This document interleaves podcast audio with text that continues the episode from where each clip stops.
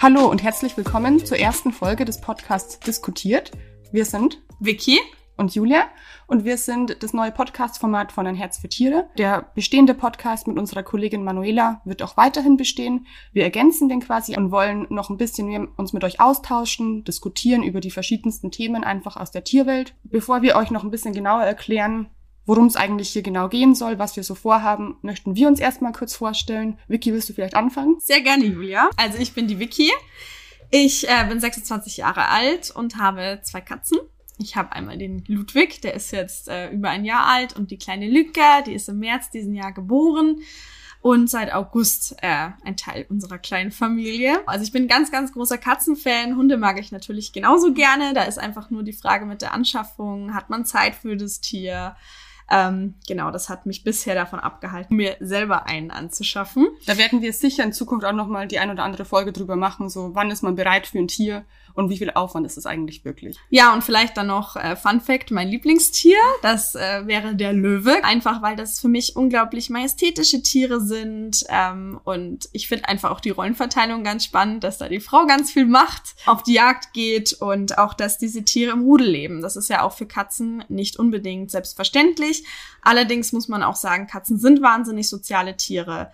Und ähm, das darf man auch nicht unterschätzen. Das stimmt. Ich glaube, das unterschätzen viele, weil immer von Katzen so das Klischee ist, dass die so ähm, eigensinnig sind und gar niemanden brauchen. Also so ist es, absolut, absolut. Brauchen schon auch ihren Menschen.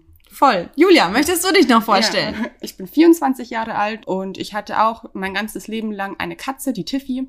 Die ist leider vor zwei Jahren gestorben. Seitdem bin ich das erste Mal in meinem Leben haustierlos. eben, was wir gerade schon gesagt haben, weil es eben gar nicht so einfach ist, sich einfach ein neues Tier anzuschaffen. Mhm wenn man eben vielleicht nicht so viel Zeit hat. Und deshalb warte ich auf den richtigen Moment. Das ist auch nur vernünftig. Das genau. ist ja auch eine Form von Tierliebe, ja. sich kein Tier, bewusst kein Tier anzuschaffen, weil man dafür gar nicht die Zeit und nicht das Geld vielleicht hat. Genau. Ich hatte zwar auch selber noch nie einen Hund, aber ich bin als Teenie, das war so mein erster Job, mit Hunden spazieren gegangen, also als Gassigeher. Das war ganz cool. Ähm, es war so ein großer Weißer, so ein mhm. Hütehund. Und meine Oma hat dann einen Hund, der war genauso alt wie ich. Aber das war auch sehr cool. Mit dem bin ich auch so ein bisschen aufgewachsen. Genau. Aber und, den hat sie nicht mehr? Nee, das war ein Golden Retriever, die werden ja nur so 13. Und mein Lieblingstier außerhalb der Haustierwelt sind eindeutig Wale und Delfine. Das sind einfach wahnsinnig faszinierende Tiere. Ich finde die einfach, die sind so groß und so intelligent und sozial. Also ich verstehe nicht, wie man die nicht faszinierend finden kann. und ich habe die Theorie, dass egal wer auf der Welt, wenn man einen Wal sieht, dann ist man einfach in dem Moment denkt man an nichts anderes, weil es einfach so ein krasses Erlebnis ist. Hast du denn schon mal Wale in Live gesehen, Julia? Ja, ja schon sehr oft tatsächlich. Also ich fahre auch meistens nur dahin in den Urlaub, wo ich weiß, dass man da auch Whale-Watching machen kann. Da können wir auch auf jeden Fall mal noch in der Podcast-Folge drüber sprechen, was man so beachten sollte, wenn man im Urlaub ist, weil Wildtierattraktionen sind ja auch eine sehr beliebte Aktivität im Urlaub, aber da gibt's, da gibt's sehr, sehr viele schwarze Schafe. Ja. Willst du noch ein bisschen was zum Podcast erzählen? Genau, ich erzähle noch ein bisschen, was wir überhaupt mit euch vorhaben in diesem Podcast. Ähm, hier soll für jeden was dabei sein. Für Tierfreunde mit als auch ohne Haustier, wie es bei uns ja auch der Fall ist. Und wir wollen verschiedene Kategorien in diesem Podcast mit euch besprechen. Die äh, verschiedenen Timestamps findet ihr in der Folgenbeschreibung. Ich gehe jetzt kurz mal darauf ein, äh, was euch so erwartet, welche Kategorien das sind. Also als erstes wollen wir Fragen aus der Community aufgreifen. Ihr geht direkt mit uns in Kontakt über Mail oder Instagram. Unsere Mail ist herzfürtiere.podcast@gmail.com mit UE bei dem für und auf Instagram findet ihr uns unter herzfürtiere.de. Ebenfalls UE für das für. Und hier auf Instagram und per Mail könnt ihr uns eben Fragen stellen. Und nach diesen Fragen aus der Community besprechen wir jede Folge zwei News, die Julie und ich vorbereitet haben, damit ihr up to date seid, was in der Tierwelt gerade so passiert. Dann geht's weiter zu unserem großen Themenblock, der manchmal gefüllt ist mit Interviews. Auch hier könnt ihr manchmal zu Wort kommen, wenn wir nach Einspielern beispielsweise fragen. Wir stellen Fragen an euch, die ihr dann beantworten könnt und diese Antworten äh, besprechen wir dann eben in diesem Podcast. Ja, ganz viel, was ihr schon erlebt habt mit eurem Tier, von Haustierhalter zu Haustierhalter oder von Tierfreund zu Tierfreund, was man einfach, damit wir uns ein bisschen austauschen können über wichtige Themen. Absolut. Auch ganz viel genau. vielleicht über Meinungen hin und wieder. Wir wollen ja hier diskutieren mit euch. Deshalb. Genau. Folgt uns aktiv auf unseren Social Media Plattformen, dann verpasst ihr das auch nicht und könnt uns quasi immer kontaktieren in Bezug auch auf den Podcast. Genau, so ist es. Heute beschäftigen wir uns rund um das Thema Weihnachten und Tierschutz. Mehr dazu dann später. Und am Ende jeder Folge enden wir mit zwei witzigen Fun Facts, die den Anspruch haben, dass die jeweilige andere diesen Fact noch nicht kennt. Und ihr da draußen natürlich auch nicht. Dann schauen wir mal, ob das uns so gelingt. Als Teil der Ein Herz für Tiere Redaktion haben wir natürlich schon viel gehört und viel gesehen. Da ist das gar nicht so einfach, da noch äh, was zu finden, wobei die Tierwelt natürlich sehr viel zu bieten hat und wir sind sicher, euch da auch überraschen zu können. Ich denke, es gibt nichts, was es nicht gibt in der Tierwelt. Absolut. Dann starten wir doch gleich mal mit den News. News aus der Tierwelt. Soll ich einfach mal anfangen mit den News? Sehr gerne, Julia, fang an. In meiner News geht es heute um eBay Kleinanzeigen. Wie die meisten von euch wissen, sind da ja ähm, sehr viele Angebote auch, ähm, was um Tiere geht. Also man kann da Tiere kaufen und auch verkaufen. Und leider ist das eben auch eine Plattform für illegale Welpenhändler zum Beispiel, aber auch exotische Haustiere werden da oft eben verkauft. Und da haben sich zum Glück vor kurzem die Bedingungen verschärft. Also eBay Kleinanzeigen hat da einiges für den Tierschutz getan. Ähm, ganz unterschiedlich. Zum einen sind zum Beispiel Reptilien komplett verboten, jetzt dazu mit denen zu handeln, quasi auf eBay Kleinanzeigen. Sehr, Das sehr ist, gut, ja. Weil das, da ist eben auch wirklich nicht nur Tierschutz, sondern ja auch Artenschutz oft, weil das ja oft Mhm. bedrohte Wildtiere sind, die da ähm, gehandelt werden. Aber auch für Hunde- und Katzenhalter hat sich was verändert oder Hunde- und Katzenzüchter. Und zwar dürfen Tiere unter zwölf Monaten nicht mehr einfach so auf eBay Kleinanzeigen verkauft werden, sondern nur noch, wenn man eine behördliche Genehmigung hat. Züchter haben das ja in der Regel, aber So so, will, aus, ja. so will man eben illegalen Welpenhandel vorbeugen. Ansonsten hat sich noch verändert, es, es war ja immer schon verboten oder ist schon länger verboten, dass man ähm, Tiere verschenkt auf eBay Kleinanzeigen. Das ist jetzt auch technisch quasi geschehen. Also man kann gar nicht mehr ein Tier zum Verschenken einstellen. Dieser Knopf ist Ja. gelöscht. Das sind nur so ein paar Punkte, die sich verändert haben. Also es, es, es wird mehr getan und das, glaube ich, ist auch in den letzten Jahren einfach, man kommt nicht dran vorbei, dass das passiert. Also ich begrüße auch die Veränderung natürlich Ja. ganz, ganz doll. Und für jeden, der seine Tiere eh respektvoll und richtig hält und verkauft, für den ist das ja eigentlich, macht Genau. das ja keinen Unterschied. Das ist auch ganz entscheidend, ja. Auch ich habe eine Good News mitgebracht und zwar wurde der 500. Orang-Utan von der Stiftung BOSS ausgewildert. BOSS steht für Borneo Orang-Utan Survival. Und äh, ja, als 500. Orang-Utan wurde der zwölf Jahre alte Ben ausgewildert. Und das ist ganz spannend, weil diese Orang-Utans durchlaufen verschiedene Stationen, bis sie dann tatsächlich in die Wildnis entlassen werden. Und zwar wurde er in Gefangenschaft, in Anführungszeichen Gefangenschaft, ge äh, geboren. Und der Ben kam dann erst in den Waldkindergarten, dann in die Waldschule und schließlich in die sogenannte Walduniversität der Stiftung Boss.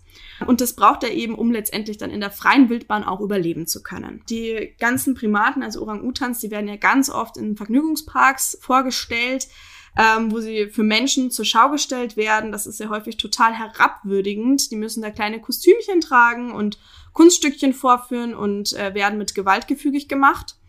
Also überhaupt keine lustige Sache.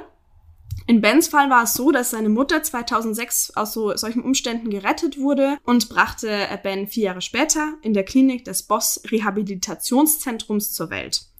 Ja, seine Mama konnte schon 2017 in Freiheit entlassen werden in einen ähm, Nationalpark und Ben ist ja jetzt der 500. Vielleicht finden sie sich ja dann wieder.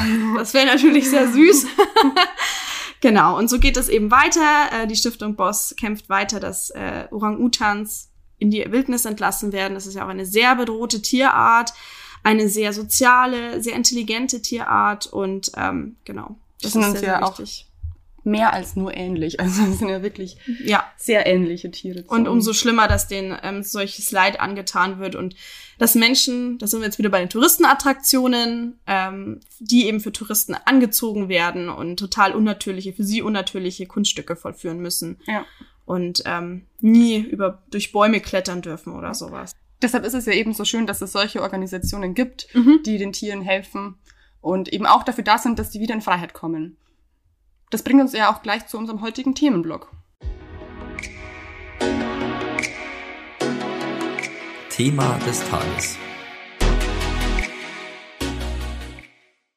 Unser heutiges Thema ist ja eben anlässlich Weihnachten, dass wir ein bisschen mit euch besprechen, wie man denn eine seriöse Tierschutzorganisation erkennt. Weihnachten ist ja schon so die Zeit der guten Taten, wo jeder will irgendwie noch was, was Gutes tun, was spenden. Und es ist natürlich eine schöne Sache, an Tierschutzorganisationen zu spenden, aber halt auch nur, wenn das Geld ankommt. Und deshalb wollten wir euch jetzt einfach mal ein paar Punkte auf den Weg geben, an denen ihr gleich erkennen könnt, ob das jetzt eine Organisation ist, der man vertrauen kann oder nicht. Genau. Wir haben euch insgesamt fünf Punkte zusammengestellt und ich fange gleich mal mit Punkt eins an. Und zwar muss die Organisation ein eingetragener und gemeinnütziger Verein sein. Da stellt sich natürlich die Frage, wie erkenne ich das? Am einfachsten erkennt ihr das ähm, an dem Kürzel e.V. Und das könnt ihr nachverfolgen, indem ihr mal auf die Website des Vereins guckt. Checkt da unbedingt das Impressum auf der Homepage ab und schaut auch gleich, ob eine Steuernummer hinterlegt ist. Auch das ist ein Indiz dafür, dass es sich da um einen seriösen Verein handelt. Am besten steht am Titel eben dann auch Stiftung oder EV für eingetragener Verein dahinter. Das ist eben ganz wichtig, da nur Vereine und Stiftungen dem Gemeinnützigkeitsrecht unterliegen. Dieses Recht gibt es in Deutschland und Österreich und das besagt eben, dass Vereine bestimmten Auflagen seitens des Finanzamts unterliegen. Also das ist eigentlich schon mit der wichtigste Punkt, würde ich jetzt mal behaupten. Es gibt noch einen weiteren Punkt. Unser, unsere zweite Empfehlung ist nämlich, dass ihr auch mal auf die Seite vom DZI schaut. Das ist das Deutsche Zentralinstitut für soziale Fragen. Die sammeln quasi Organisationen, denen sie ihr Siegel verliehen haben. Und die, die schauen quasi, wofür werden die Spenden ungefähr verwendet, wie viel Prozent der Spenden gehen quasi in Verwaltungskosten. Das lässt sich ja nie vermeiden, aber es sollte halt sich im Rahmen halten. Es sollte nicht überproportional zu dem, was die Organisation eigentlich sagt, dass sie tut, sein. Das DZI sagt da eben, es sollten so maximal 30 Prozent sein. Das ist noch vertretbar. Was auch immer noch gut ist in Bezug auf Spenden und auf Finanzen ist, dass man in den Jahresbericht schaut der Organisation. Da wird nämlich oder sollte aufgeführt werden, wofür die Spenden ja. sind und wie viel überhaupt zustande gekommen ist. Und das findet man auf den Websites. Das findet man auf den Websites. Genau. Apropos Websites, da kommen wir auch schon zu Punkt drei. Ihr solltet unbedingt die Website genau prüfen. So findet ihr nämlich heraus, wie seriös der Verein oder die Stiftung wirklich ist. Voraussetzung dafür, also eine seriöse Website, mal abgesehen von Organisationen, das gilt by the way auch für alle anderen Websites, ist, dass ein Impressum vorhanden sein muss. Genauso sollte auch die Adresse angegeben sein, die Telefonnummer und die Mailadresse. Die Ansprechpartner sollten ebenfalls vorhanden sein, natürlich ähm, im besten Fall mit Bild und den entsprechenden Kontaktdaten eben. Genau. Und sie sollten auch erreichbar sein. Also ihr könnt auch genau. gerne einfach mal probieren, da eine E-Mail hinzuschreiben oder anzurufen. Und wenn da niemand rangeht oder genau. sich einfach niemand auf die E-Mail meldet, dann würde ich mir eher eine andere Organisation raussuchen. Der vierte Punkt ist auch noch ganz wichtig, und zwar Transparenz. Alles, was wir jetzt gesagt haben, ist Transparenz. Also Kontakt, Spenden, Finanzen, das alles. Aber eben, dass gesagt wird, das ist unser Ziel, das wollen wir schaffen mit dem Geld, das ihr uns gibt. Dass auch die Organisation das macht, was man will. Es gibt ja Organisationen, die sind eher so, für die Öffentlichkeitsarbeit quasi, die, die bringen Themen ins Gespräch, die sind vielleicht auch politisch unterwegs, was ja auch wichtig ist. Aber wenn man jetzt eher ein Projekt vor Ort spenden will, ist man vielleicht einer anderen Organisation dann besser beraten, die eben vor Ort Projekte unterstützen. Also das, das heißt jetzt nicht, dass das eine schlechter ist als das andere, aber man sollte halt einfach schauen, was machen die und ist das auch das, was ich unterstützen will. Einfach ganz persönlich. Absolut. Dann kommen wir auch schon zum letzten Punkt, Punkt 5. Und zwar sollte das Engagement in verschiedenen Bereichen stattfinden bei der Tierschutzorganisation, die ihr euch raussucht. Das heißt, eine Tierschutzorganisation, die sich nur mit der Vermittlung von süßen kleinen Welpen befasst, ist mit Sicherheit nicht seriös. Im Normalfall beschäftigt sich eine Tierschutzorganisation auch mit anderen Punkten wie Aufklärungsarbeit oder Kastrationsaktionen von Katzen oder Hunden, die auf der Straße leben. Genau. Und zum Schluss vielleicht noch so drei Warnsignale, so Red Flags. Wenn das euch auffällt bei einer Website, bei einer Organisation, dann macht da lieber einen Bogen drum. Zum einen ist es eben, wenn, wie gesagt, wenn die einfach nicht erreichbar sind, wenn man keine Rückmeldung bekommt, das ist immer ein Zeichen, dass da irgendwas nicht ganz richtig läuft. Mhm. Genauso ist es, ähm, wenn man nicht erkennen kann, wie die Struktur dieses Vereins ist. Also hat jetzt einen Vorstand, ist, wie viele Leute arbeiten da, das alles sollte man erkennen können. Und drittens ist auch noch wichtig die Spendenquittung das sollte auch immer möglich sein, die zu bekommen von einer seriösen Organisation. Ja, es ist wichtig, dass ihr euch da an die passende Organisation wendet. Aber man kann ja auch nicht nur spenden. Was könnt ihr zu Hause machen, ohne großen Aufwand, um Tieren etwas Gutes zu tun? Eine gute Möglichkeit sind beispielsweise Sachspenden fürs Tierheim. Wenn ihr beispielsweise noch irgendwas zu Hause habt, ein Katzenklo, das ihr nicht mehr braucht, ein Hundekörbchen, was ihr nicht mehr braucht, könnt ihr euch ans örtliche Tierheim wenden und fragen, ob ihr es dort abgeben könnt. Irgendein Tierhalter, der ein Tier dann auch aufnimmt oder das Tier direkt im Tierheim, freut sich sicher darüber. Ja, die können sowas immer brauchen, Tierheime. Sie sind oft Ja. auch auf solche Spenden tatsächlich angewiesen. Ja. Achtet da bitte aber auf die Hygiene. Wenn das Teil nicht mehr ordentlich aussieht, irgendwie übel riecht oder sonst irgendwie, dann äh, ist doch die bessere Lösung, das dann wegzuschmeißen, denke ich. Genau, vor allem, es geht da ja auch um Krankheiten und Übertragungen. Genau, ist so, genau. also- Und ähm, aber ich glaube, das versteht sich von selber. ich denke auch, das ist selbstverständlich. Und achtet mal auf Supermärkte. Ganz viele fahren da so eine Aktion, dass man Futter kauft und das dann aber gespendet wird und man nicht mit nach Ja, Hause da nimmt. kann man dann quasi am Ausgang kann man das dann reinwerfen. Jetzt im Winter ist es ja auch sehr beliebt, Gartenvögel zu füttern. Das ist ja oft diskutiert, ob man das jetzt machen soll oder nicht. Prinzipiell spricht da jetzt nichts dagegen, den Gartenvögeln im Winter Futter anzubieten. Man sollte da halt auf ein paar Dinge achten einfach. Man sollte zum einen zum Beispiel schauen, dass es immer hygienisch und sauber ist, dass sich da nicht irgendwelche Parasiten vermehren, dass es anfängt zu schimmeln, wenn da Wasser hinkommt vom Wetter. Ähm, am besten gibt's da diese, diese Röhren, diese, diese Futtersäulen. Die sind senkrecht und haben oben ein Dach drüber. Und so können nur wirklich die Vögel essen, aber da kommt kein Wasser rein, weil es ja Ich überdacht denke ist. da an diese lustigen Videos, die man kennt von Eichhörnchen, die sich da auch irgendwie da- da bereichern wollen, aber die haben da ein bisschen mehr Schwung drauf und dann drehen die sich da ganz furchtbar. Können wir mal auf Instagram ein Vi- Video in unserer Story teilen, wenn wir Ja. es finden. genau, darauf sollte man halt achten. Und natürlich, ich glaube, das ist auch schon, wird immer bekannter, dass man Meißenknödel nicht in der Form mit dem Netz ähm, verfüttern soll, sondern sind extra ähm, Behälter aus halt Kunststoff, die man halt wiederverwenden kann. Nicht nur aus Umweltzwecken, natürlich sind Netze jetzt nicht so sinnvoll, sondern auch, weil sich die Vögel da drin verfangen können. Und was viele vielleicht auch nicht wissen, um noch auf Insekten einzugehen, weil es gibt ja für Vögel Nistkästen, die sind übrigens auch im Winter gut, um da, dass die sich da drin ähm, aufhalten können und dass es Wärme spendet. Und das gleiche gilt auch für Insekten. Ne? Insektenhotels werden immer beliebter, viele stellen sich das in den Garten, Sieht ja auch ganz cool aus. sieht auch cool aus, aber nicht nur für den Frühling oder für den Sommer, wenn die eben nisten, sondern auch für den Winter ist das wirklich wichtig, damit sie dich da zurückziehen können, weil Insekten sind im Winter ja nicht so aktiv, wenn es kalt ist, dass die da überwintern können.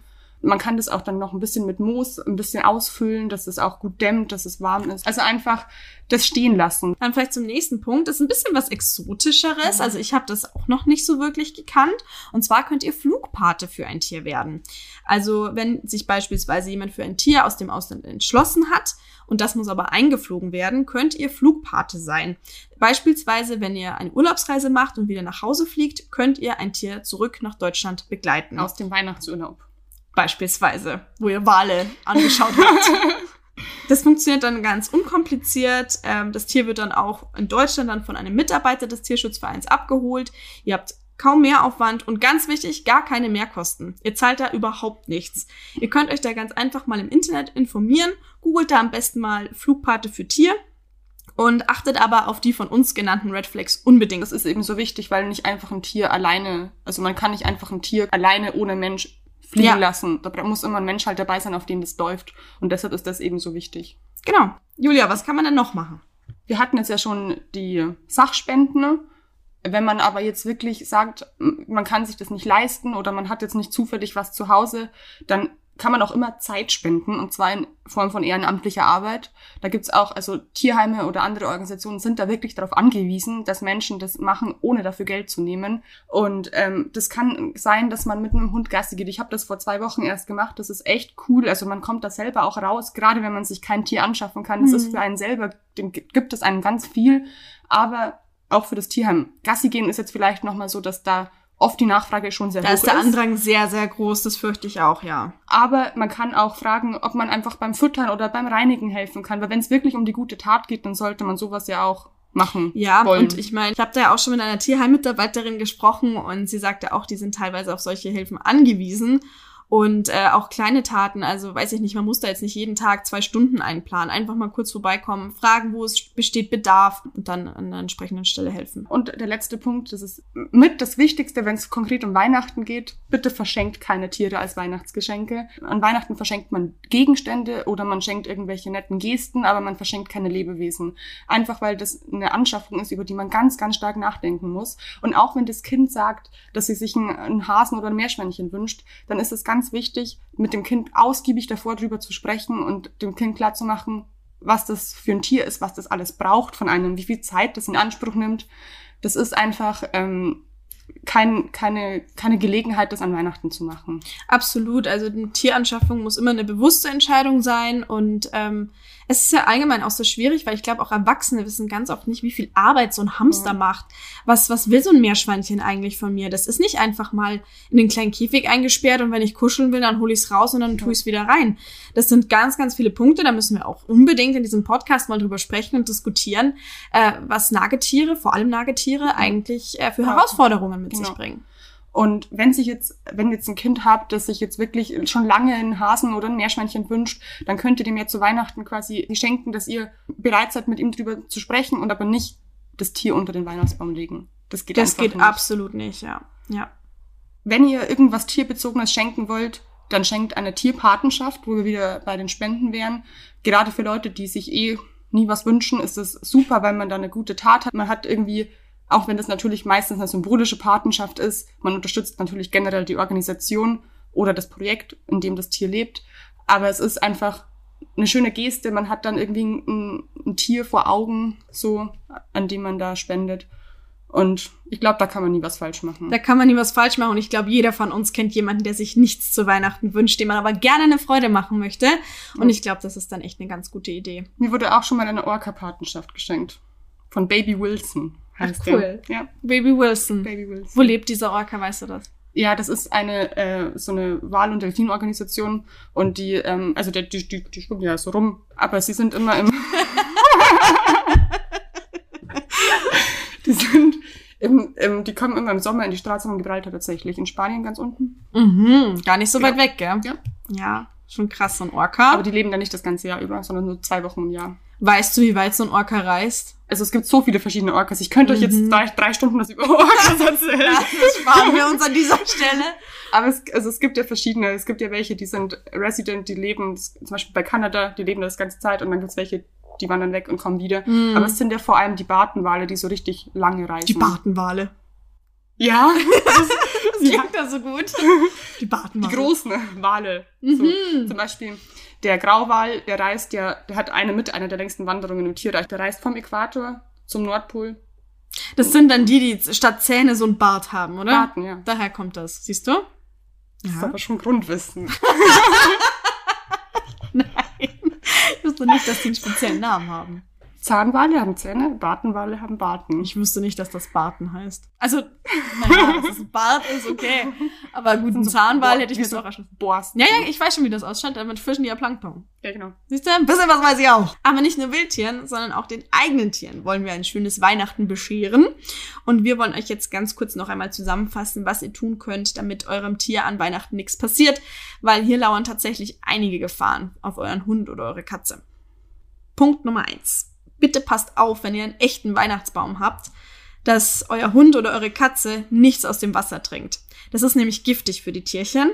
Ähm, versucht es am besten mit irgendwas abzudecken, aber nicht nur Nadelhölzer sind, also da können Tannen, Fichten, Kiefer, Lärche, alles ist äh, tatsächlich giftig für die Katze und den Hund. Die sollten da bitte nicht dran nagen. Sind auch andere Pflanzen giftig für eure Vierbeiner, nämlich der Weihnachtsstern beispielsweise. Daran dürfen sie nicht knabbern, sie dürfen nicht an Misteln knabbern nur um ein paar Beispiele zu nennen. Informiert euch da am besten. Genau. Und stellt es einfach am besten dann an einen Ort, der nicht erreichbar ist. Beim Hund kann man das ja relativ gut beeinflussen. Katzen ja. muss man vielleicht schauen, dass die dann nicht da hochspringen oder so. Aber genau. ich glaube, also, wenn man da ein bisschen drauf aufpasst, dann ist das machbar. Absolut. Ansonsten ist natürlich auch noch wichtig, dass man sowas wie Lametta, das ist ja, versteht sich von selber, dass das das Tier nicht fressen sollte, also vielleicht nicht an den unteren Teil des Weihnachtsbaums hängen. Was auch noch ähm, vielleicht eher in die oberen Schichten des Weihnachtsbaums gehört, ist Weihnachtsschmuck aus Glas, alles was zerbrechen kann. Aber das hängt von euch ab. Das ist jetzt ja nicht direkt gefährlich, es ist einfach nur ärgerlich, wenn dann das kaputt geht. Und natürlich und die Glasscherben. Genau. Sind, ich glaube, da haben auch die meisten von euch schon sehr gute Erfahrungen, was man machen kann und was nicht. Mein, meine Katze ist nie in den Weihnachtsbaum gegangen. Ich weiß nicht, wie das bei hat. Ne, du hast sie noch gar nicht so lange. Ich habe sie noch gar nicht so lange. Ähm, und letztes Jahr hatten wir keinen Weihnachtsbaum. wir hatten nur so einen ganz kleinen aus, aus Stoff, der, der, dem ist nichts passiert. Ja, also bei, bei mir, meine Katze hat da nie, die hat da nie Interesse an dem Baum. Ich, muss sagen, ich glaube, das hängt auch ein bisschen ob, davon ab, ob er Freigänger ist oder Wohnungskatze. Ja. Ich glaube, Wohnungskatzen, die reagieren eher auf so leichte Reize, wie jetzt das Bling-Bling von einer, von einer Weihnachtskugel. Und eine äh, Freigängerkatze, die registriert das gar nicht mehr so. Die denkt als halt, was boah, zu spielen. Baum. Genau. Wohnungskatzen so, boah, ein Baum. Genau. Ansonsten auch einfach noch ein Tipp, damit die Katze, wenn die eben gerne rumklettert, auch auf Schränke, Regale, dann stellt den Baum, wenn es möglich ist, von ähm, von Wohnungsaufteilung her so, dass der Baum nicht direkt neben dem Regal steht, damit die Katze das nicht als Sprungbrett quasi nutzen kann. Und zu guter Letzt keine Schokolade für Haustiere. Der ein oder andere Schoko-Nikolaus, der da rumsteht an Weihnachten oder in der Weihnachtszeit, das sollte auf jeden Fall von Hund und Katze ferngehalten werden, weil Schokolade ist ja ganz, ganz giftig für die Tierchen. Ja, das wissen auch ganz viele immer noch nicht. Das, Ja. Also ich meine, ich glaube, wenige kommen auf die Idee, aktiv den Hund mit Schokolade zu füttern. Ja, das, das ist ja nicht, macht man ja eigentlich nicht. Genau, darauf kommt man wahrscheinlich nicht, hoffentlich nicht. Ähm, aber es ist halt dann, wenn man es stehen lässt und Ja. so, dann probiert der Hund vielleicht doch mal dran und Ja. so. Wollen wir dann zu unseren Fun Facts? Jetzt kommen wir zu unseren Fun Facts. Fun Facts aus der Tierwelt. Ja, ich fange mal an mit ähm, dem ersten Fun Fact und ich hoffe, Julia kennt ihn noch nicht. Schauen wir mal. Er hat was, ich habe versucht, was Winterliches herauszusuchen. Und zwar geht es um den Eisbären. mhm. Julia, weißt du denn viel über Eisbären? Ich weiß mittelfiel über Eisbären. Oh je, dann weiß es wahrscheinlich. Ich hoffe ich bin, nicht. Ich bin kein Experte im Eis, ich bin kein Eisbär-Experte. Okay. Ich hoffe, ihr da draußen wisst es auch noch nicht, beziehungsweise bin ich mir sicher, dass das ganz viele nicht wissen. Und zwar sind Eisbären eigentlich schwarz. Denn unter dem schneeweißen Fell verbirgt sich eine schwarze Haut. Das weiß ich schon. Ja, das weiß ich schon. Und Ich heißt weiß auch welchen- warum. Genau. Möchtest du sagen, Julia? Ich vermute, Du vermutest. weil schwarz zieht ja die Sonne besser an oder speichert Wärme besser als weiß. Mhm. Und das ist quasi damit da, um den Eisbär zu wärmen, ein bisschen so isolieren quasi. Dafür ist es da. Aber weißt du warum? Also, das stimmt. Aber die Haut ist ja nicht draußen. Man sieht ja bloß das Weiße. Weißt du, wie das dann funktioniert? ja, trotzdem, das Fell ist ja, da kommt ja die Kälte durch. Die Kälte kommt durch.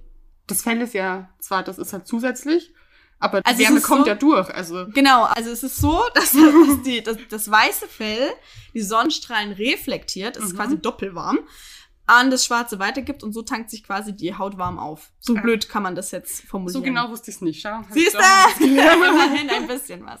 Aber ich finde das ganz spannend. Wenn man Eisbären scheren würde, was man natürlich nicht macht, dann wären die ganz schwarz. Schon interessant. Ja, ich finde das auch ganz gut. Aber gut, okay. Kein Punkt für mich. Julia, jetzt bist du dran. Ich bin dran. Mein Fun Fact oder mein Fact aus der Tierwelt dreht sich um die Weihnachtsinsel. Kennst du die Weihnachtsinsel? Nein, ich kenne sie tatsächlich nicht. Also ein Punkt für Julia. ja. Die Weihnachtsinsel heißt so, weil sie an Weihnachten entdeckt wurde. Und die ist nur ganz klein, so 135 Quadratkilometer ist die ungefähr groß. Die gehört zu Australien, nördlich davon liegt Mhm. die.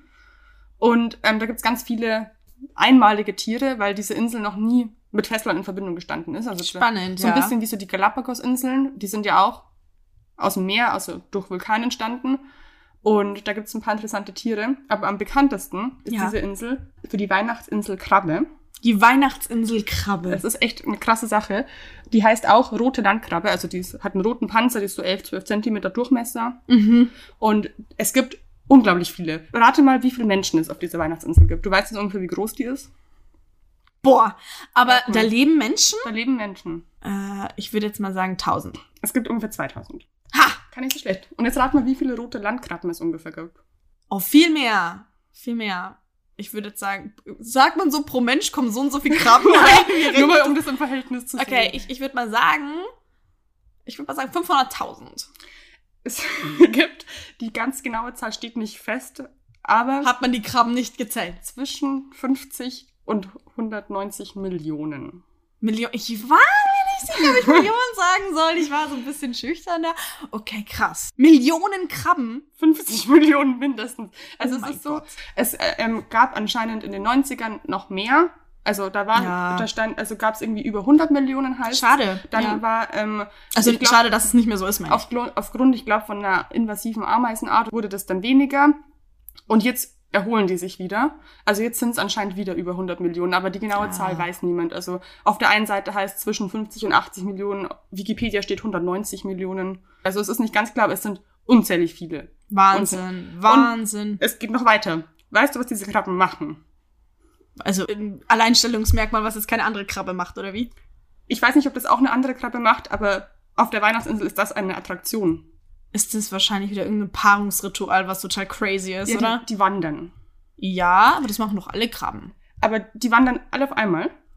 Ich habe gesagt, so krabbeln, die Krabben. Die war, das ist ungefähr immer Oktober, November, Dezember passiert das. Die wandern, die wohnen im Wald, im Regenwald. Was, die, die Krabben wohnen im Wald? Ich dachte am Meer. Was sind das für Krabben? die, die wandern dann vom Wald an Ja. die Küste. Und die legen da auf ihre. Eier. Dann, die paaren sich dann da. Ah, aber es, es wandern noch. nur die Geschlechtsreifen. An der Küste, so Waldküstenabschnitt, paaren die sich. Ja. Dann dauert das ungefähr so zwei Wochen. Und dann legen die Weibchen die Eier ins Meer. Und die geben das direkt ins Meer ab und die schlüpfen dann im Meer. Und dann kommen die wieder zurück. Und dann kommen, was ein Aufwand. Was ein Aber ich, Aufwand. ich zeig dir mal kurz, wir können das Video auch gerne auf, in unserer Story auf Instagram ähm, ja, und wir posten. verlinken es vielleicht auch in den, in den, äh, in der Folgenbeschreibung oder so. Ich möchte dir nämlich jetzt ganz kurz ähm, einen Eindruck geben, wie, Wie massig das wie ist, das oder? aussieht. Ich, ich beschreibe Ah. vielleicht ein bisschen, was ich sehe. Ja, Okay, also man sieht jetzt, oh mein Gott.